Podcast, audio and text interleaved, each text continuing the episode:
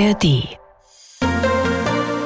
Worüber wird in Polen und Tschechien gerade geschimpft, gelacht oder diskutiert? MDR Sachsen schaut über die Grenzen. Mensch Nachbar. Ein Podcast von MDR Sachsen.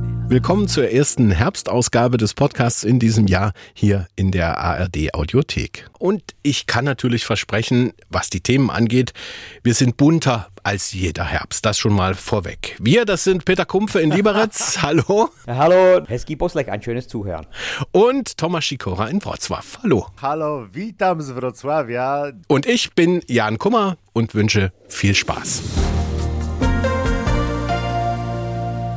Gleich zu Anfang mal ein Prosit auf die Region Satz in Tschechien. Der Hopfenanbau dort ist jetzt UNESCO-Welterbe, Peter. Ja, äh, das hat uns eigentlich diese Woche richtig überrascht, äh, dass äh, dieser Antrag von der UNESCO abgestimmt wurde und wir haben eine UNESCO-Region mehr. Der Hopfen aus Jatec ist eigentlich legendär. Europaweit, weltweit wird er exportiert nach Japan, in die USA. Also jedes Bier, das ein bisschen so wie Pilsner schmecken möchte, muss wenigstens einen Anteil des Hopfens hier aus dieser Region haben. Was das der äh, relativ nicht sehr reichen Region äh, wirklich bringt. Das zeigt erstmal die Zeit. So erwarten wir ganz äh, gespannt, was uns jetzt die Anerkennung richtig bringt. Ja, und der Saatzer Hopfen, der hübscht dann bestimmt auch äh, das polnische Bier so ein bisschen auf, Thomas, oder?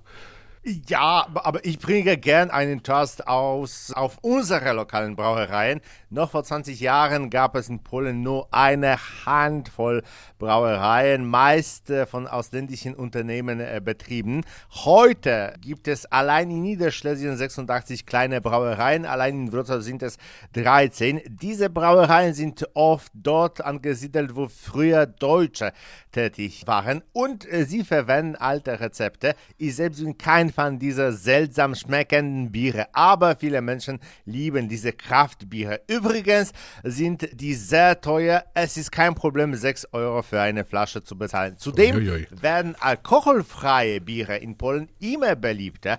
Innerhalb eines Jahres ist ihr Umsatz um 3500 Prozent gestiegen. Die Polen haben sich äh, auf ihre Herstellung spezialisiert. Sie sind kalorienärmer als Biere mit Alkohol. Ihr Geschmack ist oft nicht zu unterscheiden und man kann eine halbe Kiste trinken und trotzdem Auto fahren. Trinken wir doch eine halbe Kiste und können da auch die Sendung fahren.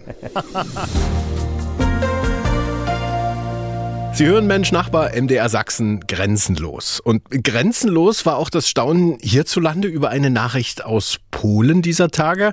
Auf der einen Seite fährt ja die Regierung in Warschau einen strikten Antimigrationskurs. Auf der anderen Seite sollen aber in den vergangenen Jahren Hunderttausende EU-Arbeitsvisa in Asien und Afrika ausgestellt worden sein, zum Teil auch gegen Schmiergeld. Thomas, was ist da genau dran an dieser Geschichte? Eieiei.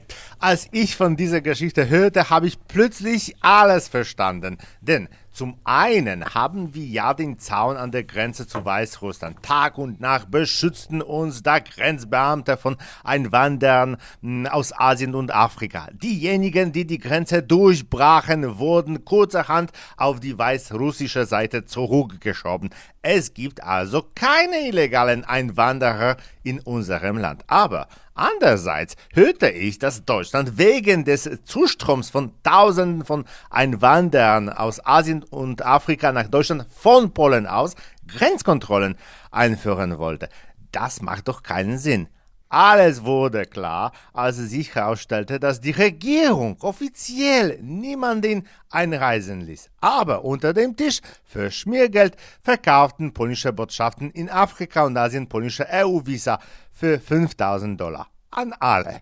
Gab es da jetzt mittlerweile auch schon äh, Konsequenzen deswegen? Vier Personen äh, wurden aus dem äh, Außenministerium entlassen, aber das Verfahren hätte Hunderttausende von Menschen über Polen nach Europa bringen können. Zum Beispiel kamen innerhalb von zwei Jahren Dutzende von Filmteams mit mehreren hundert Bollywood-Filmemachern nach Polen und niemand hat etwas von ihnen gehört. Ich möchte nur hinzufügen, dass diese Filmteams keine Filmausrüstung hatten und einfach ja, ein Wanderer waren. Gut, jetzt kann man ja auch zur rechtskonservativen Regierungspartei PiS bei euch in Polen stehen, wie man will, aber das klingt so drei Wochen vor der Parlamentswahl ein bisschen nach Wahlkampfmanöver von Seiten der Opposition. Ist es das? Nein, man muss übrigens zugeben, dass der Fall von der staatlichen äh, Antikorruptionsbehörde entdeckt äh, wurde. Die Opposition macht den Fall publik, äh, weil die konservative Regierung in der Tat offiziell stark gegen Zuwanderer eingestellt ist. Die Regierung hat sich geweigert, 8000 Migranten aus Afrika nach Polen umzusiedeln, hat aber selbst Migranten mit Visum nach Europa gelassen. Nach Beweisen braucht man nicht zu suchen. Auf YouTube finden Sie hunderte von Videos aus Afrika und Asien, in denen Internetnutzer dort erklären, wie einfach es ist, ein polnisches Visum zu erhalten. Einen besseren Beweis für den Skandal braucht man eigentlich nicht. Ja, das äh, gucke ich mir dann auch nochmal genau an. Und äh, auch in Tschechien gibt es ja einen politischen Skandal, mhm. der spielt im Verteidigungsministerium. Gegen mehrere Verdächtige wird ermittelt. Peter, klär uns auf, was ist da im Gange? Also es soll um Aufträge gehen, die nicht rechtsgemäß äh, vergeben wurden. Äh, wer jetzt an die neuen Waffeneinkäufe denkt, der liegt falsch, denn es geht um einen äh, Fall von 2018 und um die Wartung von Mikrowellennetzen, also nicht jetzt um Mikrowellenöfen. Ein Mikrowellennetz sorgt bei äh, Fällen eines Krieges oder einer Katastrophe für Verbindung außerhalb der Handynetze.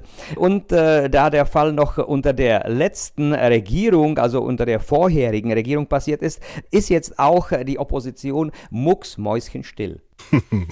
Unter den Verdächtigen soll aber auch ein Unternehmer sein, gegen den ja schon hm. wegen Auftragsbetrügereien bei den Prager Verkehrsbetrieben ermittelt worden war. Ja, äh, er heißt Jensrich Springel und seine Firma Analogia. Und ja, er und weitere fünf Unternehmer sind jetzt in diesem Fall äh, neu beschuldigt. Und hier geht es um 36 Millionen Kronen. Es sind knapp 1,2 Millionen Euro, die in die eigene Tasche gegangen äh, sein sollen. Bei dem Fall mit den Prager Verkehrsbetrieben Verkehrsbetrieben waren aber wesentlich mehr Beschuldigte. Da ging es äh, um äh, mehr als 20 Leute. Einige davon sind sogar im Ausland verschwunden und auch äh, soll mehr Geld verschwunden sein. Also mehr Politthriller und Krimi, das geht eigentlich gar nicht mehr. Ist sogar für Tatort und Co. schwer, das zu toppen. Hier bei Mensch Nachbar. Hier sind Sie richtig bei Mensch Nachbar, unserem Blick nach Polen und Tschechien. Mehr und mehr EU-Länder machen ja jetzt ernst und setzen eine EU-Regelung um, wonach keine in Russland zugelassenen Autos mehr über die Grenze fahren sollen. Polen hat das nun auch getan. Thomas, wie genau hat eure Regierung das begründet? Das ist eine politische Aktion. Wir befinden uns in einem Wahlkampf und der größte äh, äußere Feind sind die Russen. Immer wieder versucht die Regierung zu zeigen, wie unabhängig äh, sie gegenüber den Russen ist. Das gefällt äh, den Polen und die Regierung sammelt Pluspunkte. Bis zu 80 Prozent der Polen mögen die Russen äh, nicht. Aber, wie gesagt, das ist ein politisches Spiel. Ein Beispiel, bitteschön, da wir gerade bei Autos sind. In den letzten zehn Jahren haben wir jedes Jahr einige hundert Tonnen Kraftstoff aus Indien nach Polen eingeführt. Dieses Jahr sind es 118 Millionen, nicht 100 Tonnen, Millionen Tonnen. Wir kaufen einfach russisches Billigöl, das in Indien gewaschen wird. Also einfach ein bisschen Curry rein und schon wird aus russischem Öl indisches. In Tschechien ist ja so ein Einreiseverbot für Autos mit russischen Kennzeichen erstmal nicht geplant, äh, weil es zu weit weg liegt, oder Peter? Ja, äh, vor allem, es ist äh, weit weg, denn diese Fahrzeuge müssten ja über ein anderes EU-Land bei uns einreisen. Mit den Kennzeichen ist es so, äh, das Problem, das wir eher in Tschechien haben, ist, dass die Russen die Kennzeichen auf ihren Fahrzeugen fälschen. Sie lassen sich meistens in Deutschland ein Kennzeichen prägen, wo das Zeichen äh, Russland und die russische Flagge nicht drauf ist und das montieren sie auf ihre Fahrzeuge. Dagegen kämpft die Polizei, denn dann handelt es sich ja um eine Fälschung. Das ist vielleicht das Problem, das wir mit äh, russischen Fahrzeugen auf unseren Straßen haben. In Deutschland äh, gibt es ja offiziell auch kein gesetzliches Einreiseverbot für Autos mit russischen Kennzeichen. Allerdings äh, legen die Behörden hierzulande die EU-Sanktionen sehr eng aus aus. Und da hat es schon Fälle gegeben von russischen Touristen, denen die Autos hier in Deutschland beschlagnahmt wurden. Wir klopfen ab, was Polen und Tschechen bewegt. Mensch, Nachbar bei MDR Sachsen. Und viele Polen, die wundern sich dann doch, wie einfach es sein kann, im Land Arzt zu werden. Denn an der Akademie für Gesellschafts- und Medienkultur eines bekannten polnischen Priesters in Torun kann man jetzt auch Arzt werden. Wie kam es denn zu diesen Ehren, Thomas? Ja, ich weiß, es klingt wie ein Witz, dass eine Schule, die hauptsächlich gegründet wurde, um Journalisten und Kameraleute für einen katholischen Fernsehsender auszubilden, nun plötzlich Ärzte ausbilden soll. Das ist nicht das einzige Beispiel. Seit diesem Jahr werden zum Beispiel auch an der Technischen Universität Wrocław Ärzte ausgebildet. Wir haben einfach nicht den Numerus Clausus, äh, den man in Deutschland hat. Die polnischen Universitäten folgen äh, dem Popularitätstrend und in Polen wissen die jungen Leute, dass Arzt zu sein Wohlstand und äh, Status bedeutet. Es gibt also viele Kandidaten für ein solches äh, Studium. Übrigens studieren in Wrocław äh, auch etwa 300 junge Deutsche, die hier Arzt werden wollen, weil sie die begrenzten Plätze an deutschen Universitäten nicht bekommen haben. Ja, aber Thomas, wir brauchen auch unbedingt Ärzte hier bei uns. Allein in Sachsen fehlen über 400 Hausärzte im Moment. Also da gibt es ganz viel Perspektive. Schlussrunde bei Mensch Nachbar heute und da gehen wir noch mal nach Tschechien zu Peter Kumpfe. Bei euch sorgt ja jetzt eine Spielerverpflichtung beim FK Usti mhm. Nadlabem für Schlagzeilen, die sich dann zwar als Fake herausstellte, aber mit einem ernsten Hintergrund. Ja, ein Korruptionsskandal im Fußball machte Schlagzeilen. Das Team von Usti, Aussig, engagierte äh, in seine Drittligamannschaft einen Spieler, der nie im Leben Fußball spielte, vielleicht äh, im Computerspiel. Der Grund, sein Vater sponserte das Team mit 20.000 Euro unter der Bedingung, dass der 22-jährige übergewichtige Brillenträger je Spiel für 10 Minuten auf den Rasen darf.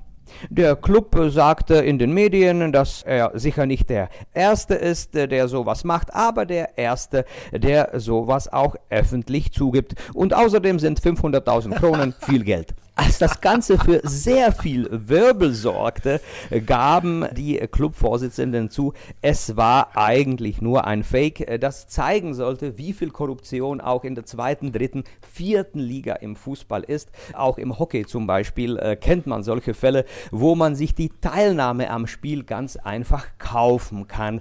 Und es soll eigentlich dafür sorgen, dass alle darüber reden und dass alle darüber so richtig nachdenken, warum der jeweilige Spieler äh, zur jeweiligen Minute, Sekunde auf dem Rasen oder auf dem Eis ist. Und so werden wir wahrscheinlich den Dicken aus Usti nie auf dem Rasen sehen. das ist eine sehr schöne Geschichte. Geschichten, über die in Polen und Tschechien gelacht, gesprochen oder auch geschimpft wird. Mensch, Nachbar bei MDR Sachsen. Das war's für diese Ausgabe. Danke und bis zum nächsten Mal. Peter Kumpfe in Liberec. Tschüss, Naslichenow, auf Wiederhören. Und danke auch an Thomas Schikora in Wrocław. Do usłyszenia, Wiederhören aus Breslau. Tschüss. Ich bin Jan Kummer und habe noch eine Empfehlung für Sie. Gleich um die Ecke hier in der ARD Audiothek finden Sie noch andere ganz tolle Angebote aus unserer Podcast-Familie. Dienstags direkt zum Beispiel. Das ist ein Talk- und Interviewformat zu latenten und auch aktuellen Themen. Zum Beispiel, wie wir Menschen mit Alzheimer verstehen. Spannende Sache, hören Sie einfach mal rein. ARD